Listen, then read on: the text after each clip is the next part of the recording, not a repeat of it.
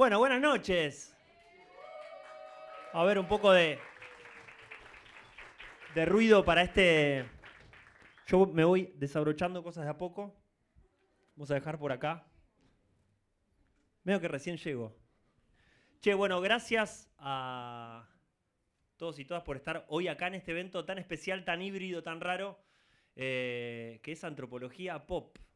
Eh, hoy no es este, biografía mutante solamente, sino es este concepto que empezó en el podcast. Así que un poco la idea es que nos descontracturemos, que nos relajemos.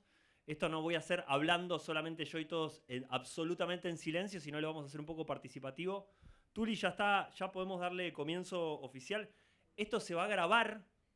Si todo sale bien, mañana ya se sube a las plataformas. Así que vamos con un. ¡Eh! Bueno.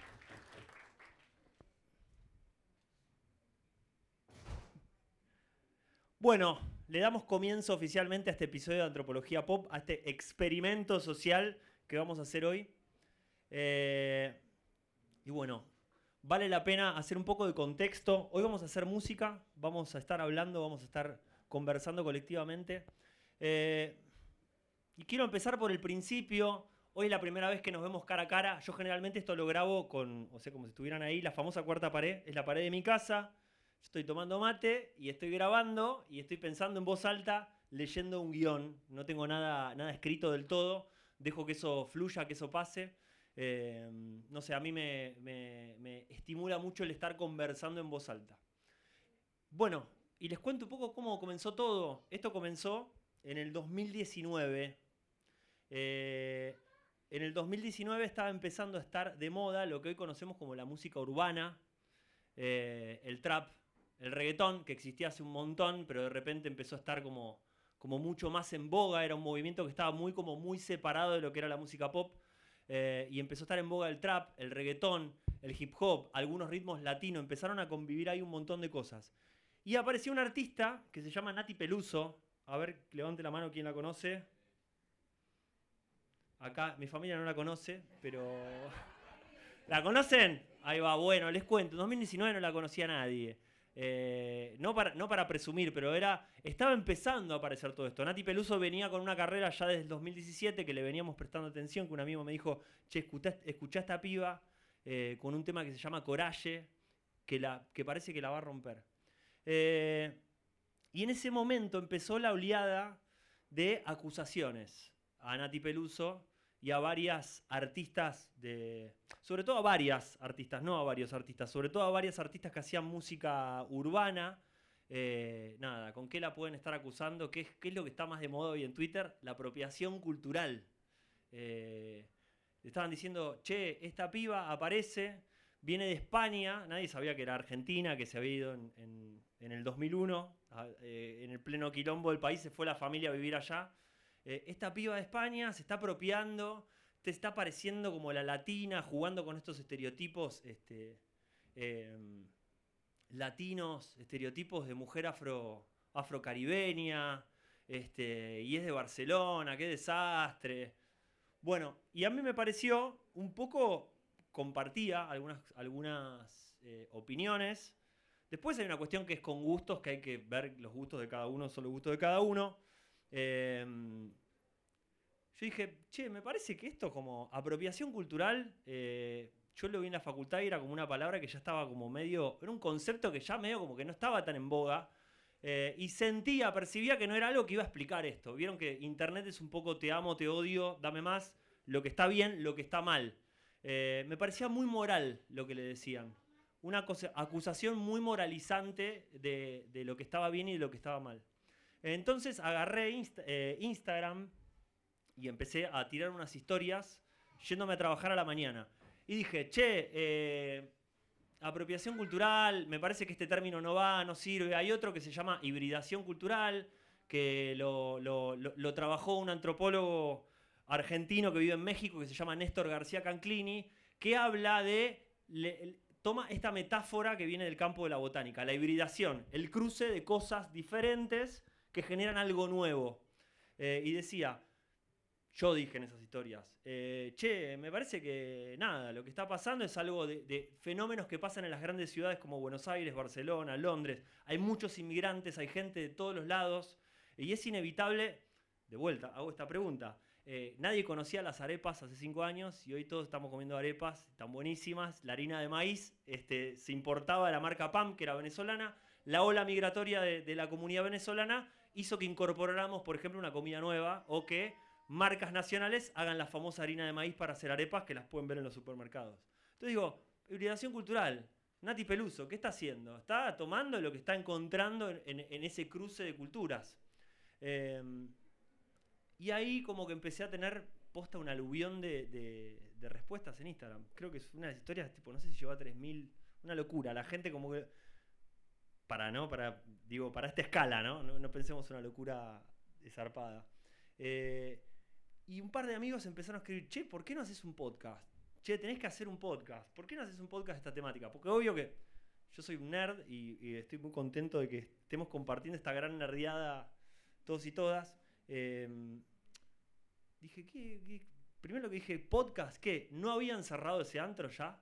Porque podcast era como estaba muy de moda en el 2006, 2007. Yo me acuerdo que estaban los podcasts de Bob Dylan, que te los descargabas tipo por el torrent, por el emule y escuchabas, ¿viste? Entonces digo, ¿por qué, qué volvió eso? ¿Por qué?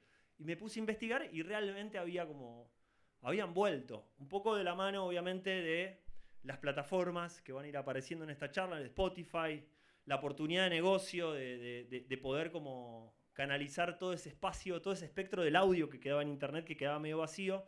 Entonces dije, che, ¿por qué no? Tengo las herramientas técnicas, tengo para grabar en casa, tengo las ideas, eh, tiempo, dinero, me cierra, ¿por qué no? Y si no pasa nada, lo, lo borro y chao. Eh, bueno, y así empezó. Y ahora les voy a mostrar algo, porque cuando empezó lo de Nati Peluso, lo que, lo que me parece que sirvió y que creo que empezó a ser como una de las reglas con las que empecé a, trabajar en el podcast es reemplazar algunas preguntas que nos hacemos por otras. Eh, no por sentencias, sino por otras preguntas. Y apropiación cultural me parecía que estaba como en el campo de lo que está bien y lo que está mal. Paréntesis, eh, si una gran marca de ropa, no sé, le, roba o, hace una nueva colección de ropa carísima sin pagarle un mango eh, a las comunidades aborígenes, a las que les saca, eh, a las comunidades originales, a las que les saca los entramados y los copia, sí es apropiación cultural, para mí, en mi opinión. Pero esto me parecía que a la música era como muy, eh, viste, lo que está bien, lo que está mal, quiénes somos para decir lo que está bien y lo que está mal. Hibridación cultural, esta idea de que hay cruce de dos cosas, de varias cosas que forman algo nuevo, trae una, una, una forma diferente de preguntar, que era, ¿qué queda dentro y qué queda fuera de lo nuevo? Nati Peluso, ¿qué queda dentro y qué, deja fuera? Nati Peluso está tomando los estereotipos de la mujer afrocaribeña, juega con esto de lo latino, bueno, pero es nuevo también en cierto sentido lo que está haciendo. Es novedoso, tiene innovación, lo combina con el trap, lo combina con la movida urbana. Eh, así que ahora les voy a, voy a pasar dos canciones y les voy a hacer una pregunta y ahora sí vamos a empezar a abrir un poco el juego porque este, me voy a quedar sin saliva hablando solo. Eh, con esta pregunta de lo que queda dentro y lo que queda afuera. Bueno, les voy a mostrar lo primero. Voy a poner un pedacito de esta canción de Nati Peluso, que se llama el temita, eh, no, se llama La Sandunguera. No sé si la, alguno la vio, hoy no tenemos proyección, pero ella aparece, la Sandunguera, aparece en el video con tipo Carmen, Carmen Miranda, que era como una, una, una actriz de los años 50, bien latina, el estereotipo latino con un vestido y con un tocado de frutas, viste, con el ananá, la banana, todo, cantando esto.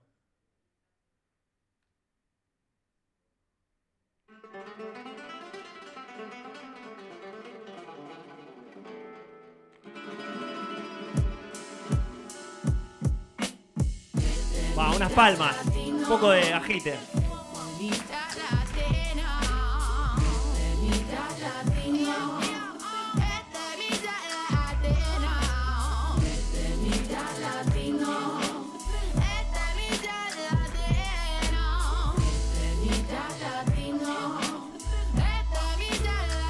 A esto.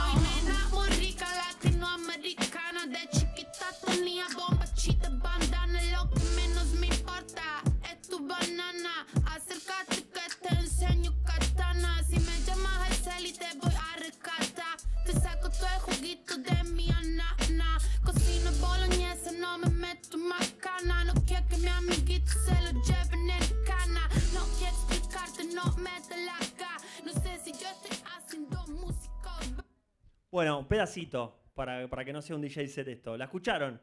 Primera, primera conclusión cuando aparece esta canción, una de las estrofas dice de chiquita tenía bombachita de bandana. Con lo cual delata que es de Argentina y que estaba en el 2000 y 2001 acá porque estaba viviendo el fenómeno de bandana eh, de la- del- de- del grupo, de este grupo de girls, girls del pop. Eh, bueno, el temita latino, es como que súper... eh, esa voz que aparece, que, es muy latina, que parece muy familiar. Bueno, ahora les voy a mostrar eh, una canción. Esto no es que lo descubrí yo, esto fue por, desde, por qué la empezaron a acusar de apropiación cultural, de apropiadora.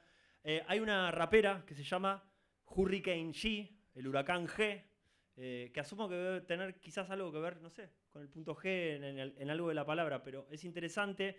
Es una rapera de los años 90, es eh, lo que sería, lo que dicen en Nueva York, New Yorican, que es este mix de, de neoyorquino y puertorriqueño. Eh, es o puertorriqueña o hija de puertorriqueños en Nueva York. Y en el 97 saca esta canción, que la vamos a poner un poquitito y vamos a conversar. En vez de la guitarra es una trompeta, pero arranca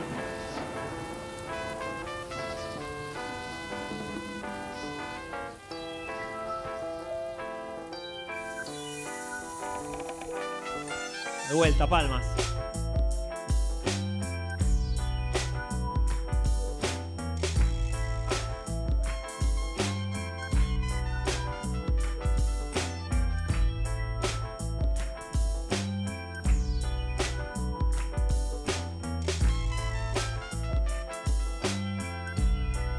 Atención.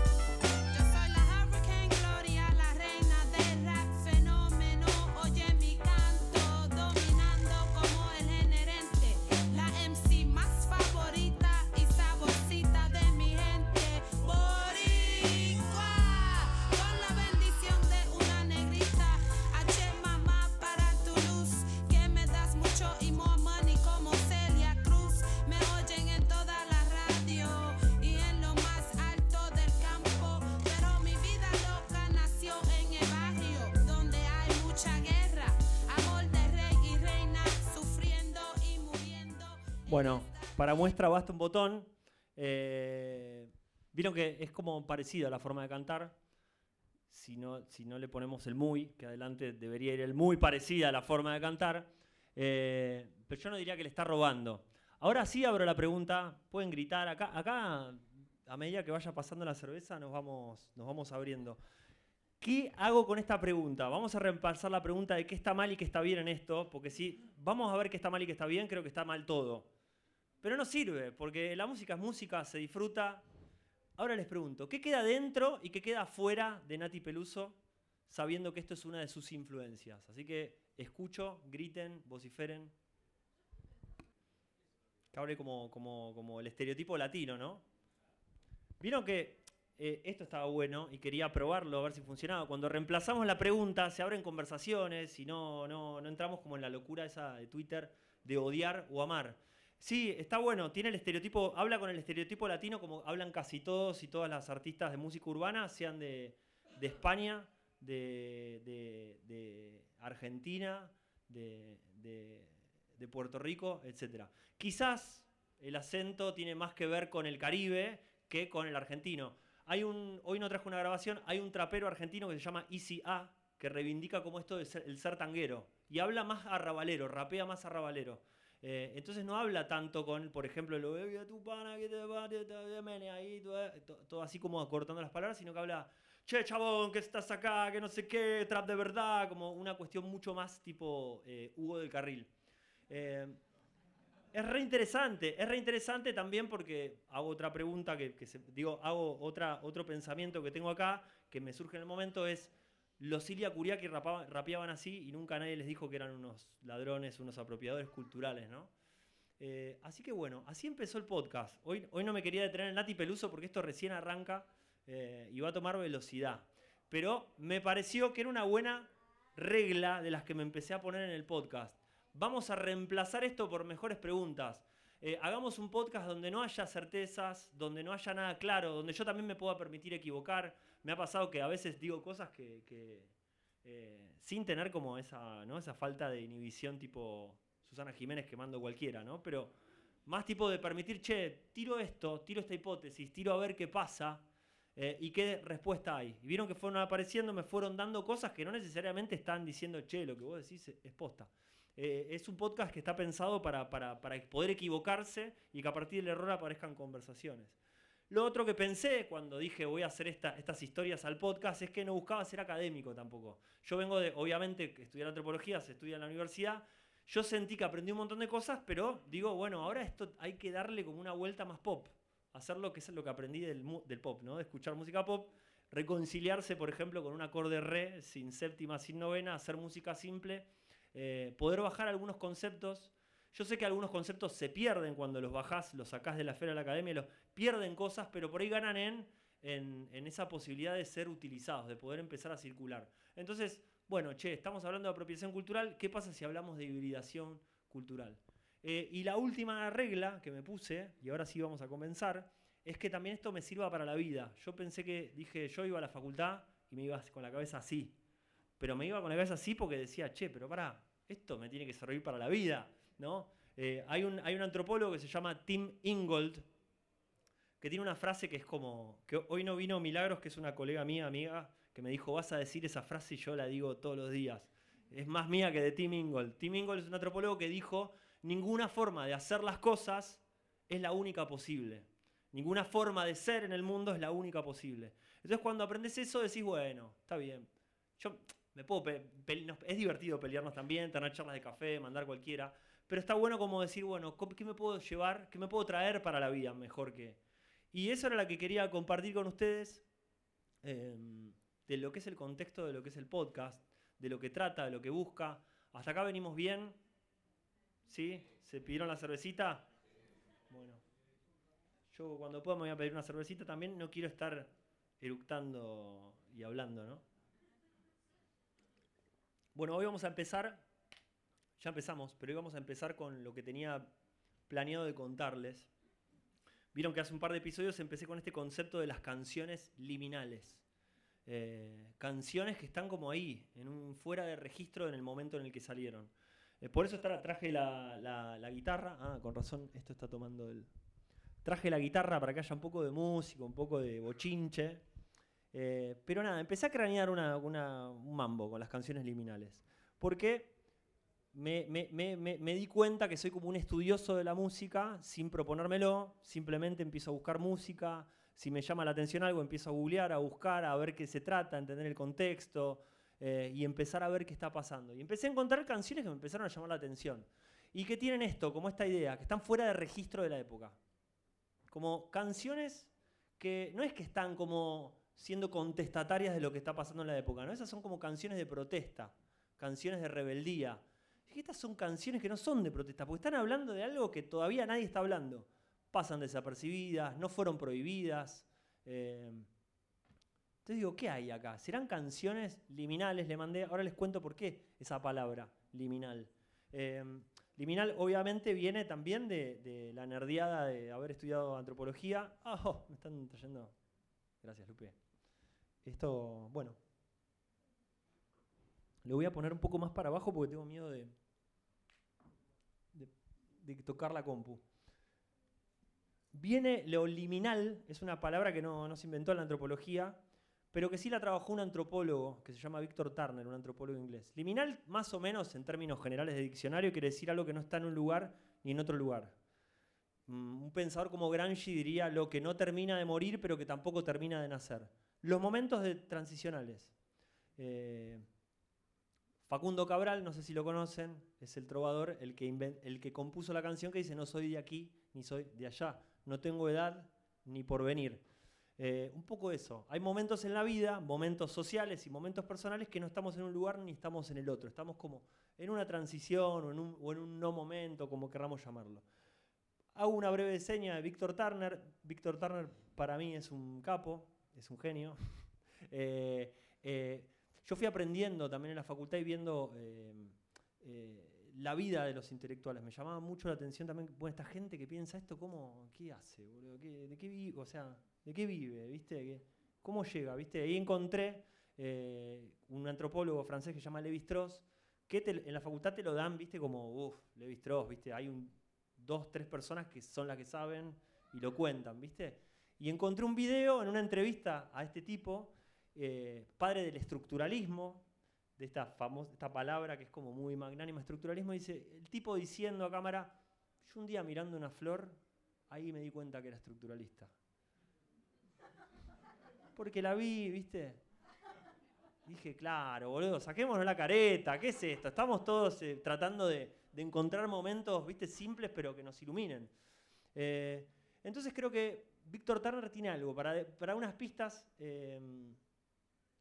antropólogo inglés que estudió mucho tiempo en tribus en África, y no sabemos por qué extraño motivo terminó sus últimos días en Broadway, en Nueva York, eh, estudiando teatro con otro, otro delirante como él, que lo pronuncio mal, es Chechner, que es un, un- un dramaturgo, viendo cómo hacer para eh, poder, las investigaciones que hizo, poder pasarlas a obras de teatro. Lo estoy diciendo muy en general, ¿no? Imagínense el nivel de lime de esta gente que arrancaste a los 30 años ahí en, en África y terminás en Broadway, Cats, ¿entendés? Tipo Ricky Martin, Evita, y el chabón diciendo, che, ¿esto cómo se puede hacer para, una, para hacer un musical? Eh, o sea, e- ese eh, nivel de, de- de hermosura delirante, que también trae una gran pregunta enorme que es, ¿qué otros soportes de conocimiento, qué otros soportes de lo que hacemos de prácticas culturales pueden ser soporte de conocimiento? Hasta ahora pensamos que la ciencia es la única institución que puede generar saberes y los puede transmitir en libros o en cosas que, que autorice. Así que vale lo, interesante. El tipo em, trae un poco la idea de, de- de- trae una forma de pensar los cambios sociales diferentes o que tienen una diferencia pensar el cambio social. Vieron que es como, bueno, cambia una revolución, Fidel Castro bajó, hizo la revolución, armas, violencia, boom, cambió, ahora es comunismo o socialismo. El tipo dice como que de alguna forma nos vamos moviendo en la vida en periodos de estructura y de antiestructura. Eh, la sociedad está todo bien, se maneja con sus propias reglas, eh, con su forma de, su economía, su política, sus leyes jurídicas. Tenemos un orden. Pero cada tanto, eh, dice este tipo, se empiezan a acumular tensiones, todo, nada en la vida funciona bien del todo. Entonces empiezan a acumular tensiones, incomodidades, grupos de interés que empiezan a, a pujar por ciertos, ciertos cambios o ciertas este, malestares sociales. Y eso, en algún momento, es la, go- la- la gota que rebalsa el vaso, se colma y entramos en un momento de antiestructura, donde todo lo que es lo, social, la norma del día a día, desaparece. Por un rato desaparece. Eh, yo lo trabajé en el podcast y lo- lo- lo hablé con la crisis del 2001, el cacerolazo, hace 20 años atrás. Eso fue los que, los que lo vivimos y los que tienen recuerdo ahí de... Yo ahí arriba en el camarín decía que me acordaba de la hiperinflación, porque por la edad que tengo la, viví de chico y el recuerdo que tenía es que mi vieja traía una lata de tomates con, un- con una capa así de etiquetas, viste, que le iban poniendo el precio.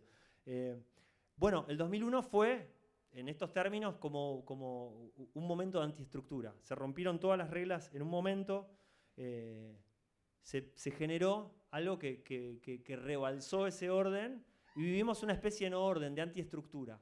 Estos momentos liminales donde, eh, nada, no sabíamos, ¿no? Como que Argentina no sabíamos si, qué presidente había, si íbamos a seguir con algún régimen presidencial, qué iba a pasar con el dólar. Estaba todo muy, muy, muy tenso. eh, no se reconocía la autoridad, no había reconocimiento a la autoridad del presidente, la gente se le paraba de pecho a la policía en la cara. Eh, un momento de antiestructura total, liminal, ¿no? Liminal.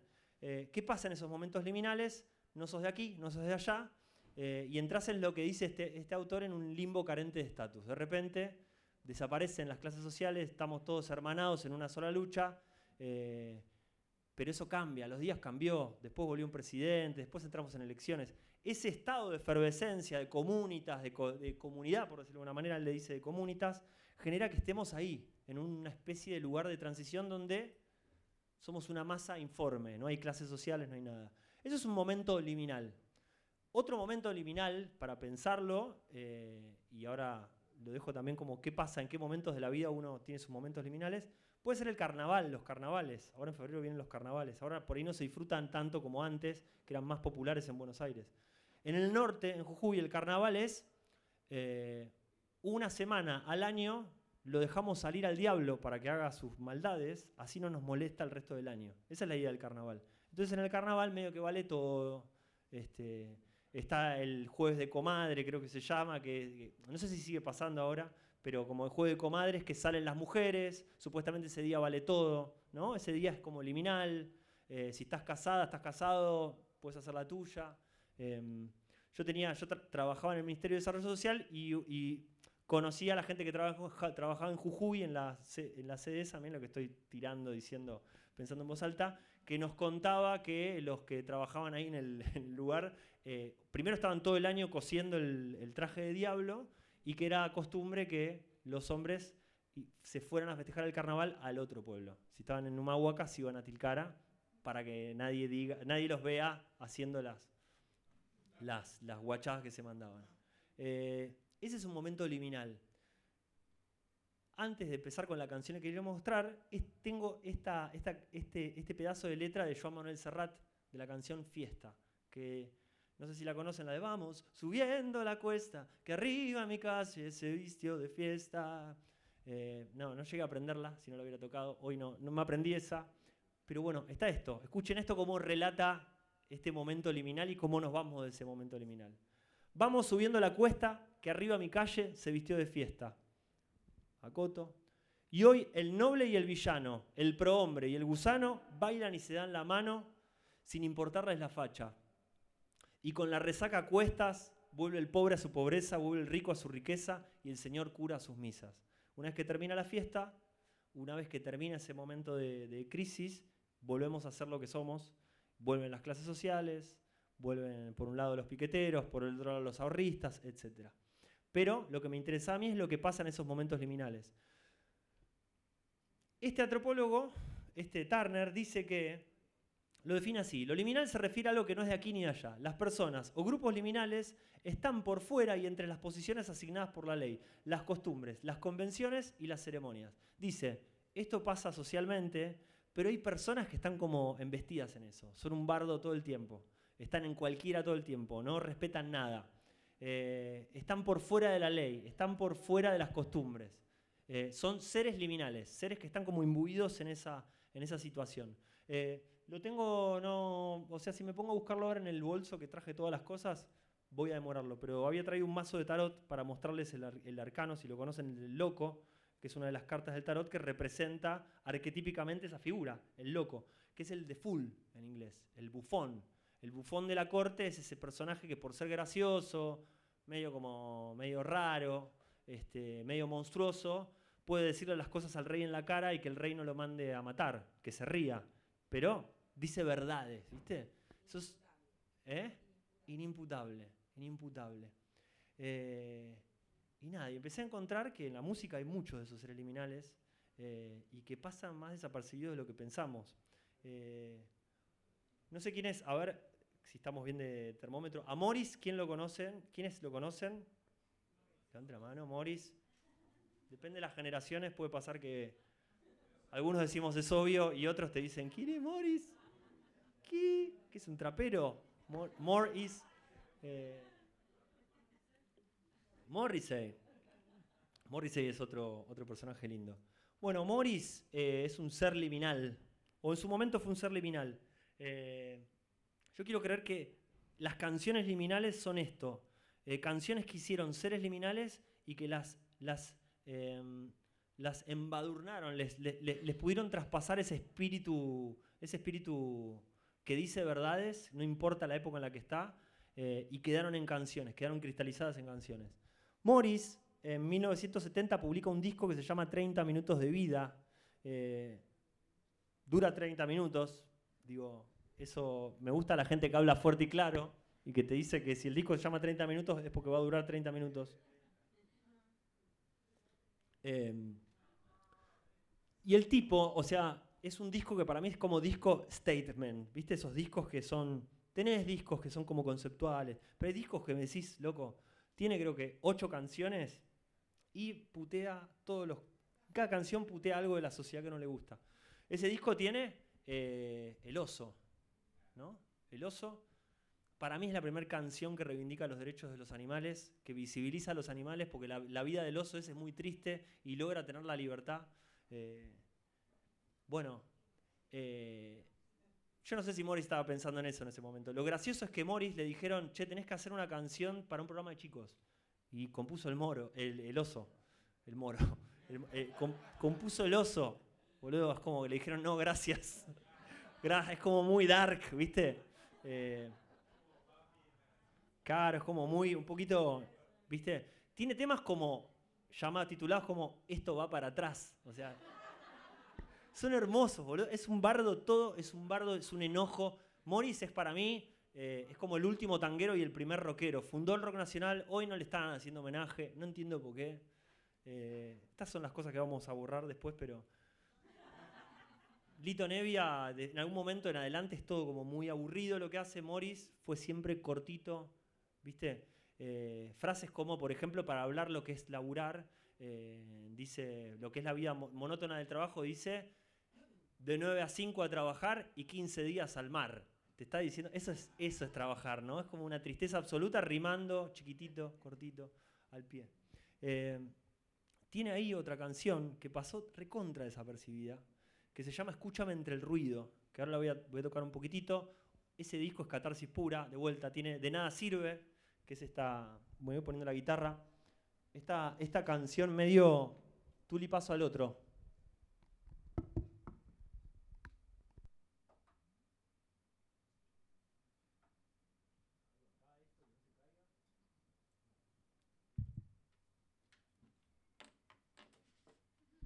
Canción medio que está hecha con la base de Ray Charles.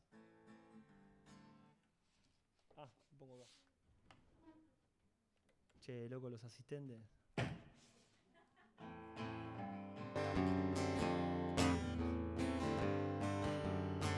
I get no de nada sirve escaparse de uno mismo, no, no, de nada sirve. Bueno, esa es una catarsis de 10 minutos donde también putea a todo el mundo eh, y lo amamos. Y tiene esta que también putea de una manera muy, muy diferente para la época, son como 16, 17 estrofas, o sea, loco, loco. Eh, voy a tocar algunas estrofas trascendentes. Escúchame entre el ruido, los pongo en contexto. 1970, eh, no sé qué quilombo en el que estaba Argentina en ese momento, eh, la censura, la prohibición, etc. Y esta canción, y les voy a cantar unas estrofas y ahora hablamos de esto. El hombre tiene miedo de ver la verdad, de ver que era algo que no podía definir, de que al fin su sexo pudo ser o no ser, que no era absoluto, que podía ser la flor. El hombre tiene miedo de su sexo también y niega a la mujer que lleva dentro de él. ¿Qué flor le dará aquel que vive sin amor? La flor de mil y un sexos, flor de un creador. Y me adelanto, más para el final de la canción. Ustedes dicen macho, varón y qué sé yo. Me meten en un molde como si fuera un flan. Para recibirme de hombre no es verdad. No tengo que llorar, me tengo que pelear. Tratar a las mujeres como cosas que hay que usar. Tener la pose macha y la voz del arrabal. Pero yo bien los conozco, no me pueden engañar. Tienen mucho, mucho miedo que los llamen, que los llamen anormal. No miro a mi abuelo, él era muy viril, pero al igual que yo, era hombre y mujer. Díganme ustedes, dueños de la moral, la voz de ese viejito, ese hombre o de mujer. Cuando un niño te sonríe y él te quiere acariciar. Cuando lloras y estás solo y no hay a quien llamar. Cuando mueres un instante porque estás con ella al fin. Cuando abrazas un amigo que lo quieres como un dios. Están ciegos, son idiotas. ¿O qué es lo que pasa aquí? ¿O qué es lo que pasa aquí? ¿O qué es lo que pasa aquí?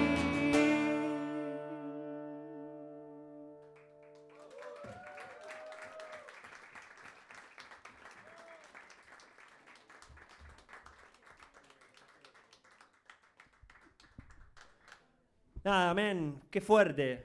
Le podemos hacer un montón de críticas desde hoy, ¿no? Desde el 2021, porque también hablar es gratis.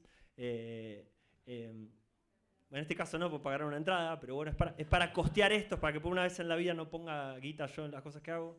Eh, pero podemos criticarlo, es un hombre, ¿viste? No, está con esta idea binaria de que el hombre y la mujer, de que de que nada, que es un, un- de vuelta un, varón hablando de cómo tiene que ser la vida. Morris está casado con su novia de... Lo más loco es que Morris tiene hoy 80 años y está casado con su novia de los 18. Eh, se conocieron en Gessel, se enamoraron y están juntos, tipo, es amor para toda la vida, ¿viste? Eh, y el tipo de- salió a romper, o sea, no sé de dónde sacaba el enojo porque después... eh,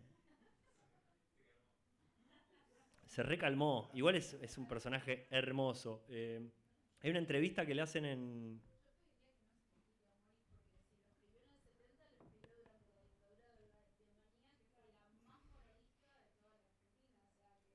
Hermoso lo que estás diciendo, tal cual. En 1970, eh, no lo, no, lo, no lo rajaron por esto, eh, por otras canciones. Capaz que por esta, ¿no? Pero nadie se indignó con esta. Eh, seguramente un adelantado. ¿Por qué? Y estos son los aprendizajes que traigo, ¿no? Primero, canta esta canción en 1970 con una de las peores dictaduras con respecto a lo moral, a lo que está bien, a lo que está mal, de vuelta. Eh, y en una época donde hablar de estos temas, ser una disidencia en cuanto a tu identidad, a tu deseo sexual, ¿no? Era castigado tanto por los militares, pero la izquierda también tenía una mirada crítica sobre eso, ¿no? Era golpeado de los dos lados. O sea, que un tipo se permita decir, che, soy hombre y mujer a la vez, eh, ¿no? Como, como, como poder decir, che, capaz que esto, viste, la frase, una de las frases que más me impacta es que dice, lo miro a mi abuelo, él era muy viri- viril, pero al igual que yo es hombre o mujer. Díganme ustedes, la voz de ese viejito, si es de hombre o mujer, ¿no? Como eh, la idea de que, de- de que esa organización, de que podemos eh, de que hay reglas de lo que es ser hombre y lo que es ser mujer, está como un poco validado socialmente, no está atado al, al- al- cuerpo con el que naciste, ¿no? Reivindica un poco lo que digo en, las próximas canciones también, que es esta idea de, no sé si, esto lo hablo también de mi propia experiencia, ¿no? De- de- no sé si se trata solamente del derecho a hacer lo que querramos, sino el derecho a hacer lo que podemos, porque en la vida estamos buscando hacer lo que queremos, pero es como una combinación y les diría que a veces más 70% de lo que podemos hacer con nosotros y un 30% de lo que, lo que queremos en la vida. Entonces ab- abre, abre algo para mí que es como muy zarpado, 1970. Eh, lo dije en el podcast anterior y esto ocurrió, y creo que esto me lo contaste vos, y si es una historia de, mentira que valga la ficción. Eh, eh, para el año 2001, Leo García, ¿quién conoce a Leo García? ¿Quién conoce a Leo García por los discos y quién conoce a Leo García por lo mediático? Bueno, porque está lo mediático, ¿no? Leo García de ser una persona del mundo del espectáculo. Eh, yo esta canción se la escuché por primera vez a Leo García en un recital en Mar del Plata. Y lo vi eh, llorar, cantándola llorando, ¿no? Como encarnando ese mensaje que en ese momento lo no, lo no dicho, no lo decían. Cuenta la leyenda, que me la dijo mi hermana en su momento. Son estos terrenos donde entro yo, donde no sé qué es verdad y qué es mentira en mi imaginación. Pero puede ser muy probable que es que para esa época eh, Mario Pergolini, en el programa que tenía, se reía mucho de Leo García porque era, porque era gay. Eh, y un día Leo García lo llamó y le dijo, che, pero ¿por qué no me invitas? ¿Por qué no me conoces antes de, de hacer, de joderme, viste, hacer el chiste, "Ih, maricón? Eh, y dicen que fue a la radio y dijo, che, bueno, voy a cantar la canción que me hubiera gustado escribir a mí. Y cantó Escúchame entre el ruido. Y nada, eh, dicen que ahí después no lo, no lo jodió más, le dijo, che, perdóname, eh, no te jodemos más. Eh, qué sé yo, me parece una linda historia. Trae de vuelta un aprendizaje. Primero, en 1970 se anima a decir, che, lo que dicen ustedes me nefrega, yo voy a tratar de hacer lo que pueda. Y después hay algo que me trae al final. La última frase siempre me quedó. Pum, pum, pum. Cuando abrazas a un amigo que lo quieres como un dios, ¿están ciegos, son idiotas o qué es lo que pasa aquí? ¿No? Eh, ¿Por qué? Porque para mí trae algo que es súper interesante, es volver, y es un poco lo que estamos tratando de ver qué pasa en esta época. Emparejar, ¿no? Tipo los, los- los- los verticales de los tipos de relaciones que hay en el mundo. La amistad, viste, por ahí en el mismo valor que la familia, que la pareja, ¿no? Volver a, a pensar la, la amistad como un valor, como una forma copada del amor. Eh, la amistad que tiene que ver con esto, la, amistad bien entendida, ¿no? Como diría, la cosa sana, como diría Menguito. La amistad bien entendida, los domingos. La amistad que no pide nada a cambio, la amistad que, que- que- que busca lo mejor para el otro, la otra. eh, la amistad que no, que no necesita la presencia del tiempo, eh, la amistad que puede perdurar. Así que nada, es el primer aprendizaje con escuchamente el ruido de Morris, 1970, es la primera parada, 1970, para mí cantar esto desapercibido total, nadie dijo nada. Está bien que Morris puteó a todo el mundo, o sea, Pato trabaja en la carnicería, es una canción que le pega a los hippies también, le pega a, a todos, es hermoso.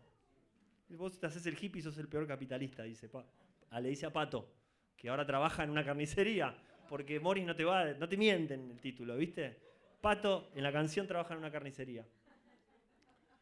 Eh, bueno, ahora sí voy a hacer con la segunda parada. ¿Hasta acá venimos bien? ¿Sí? Bueno,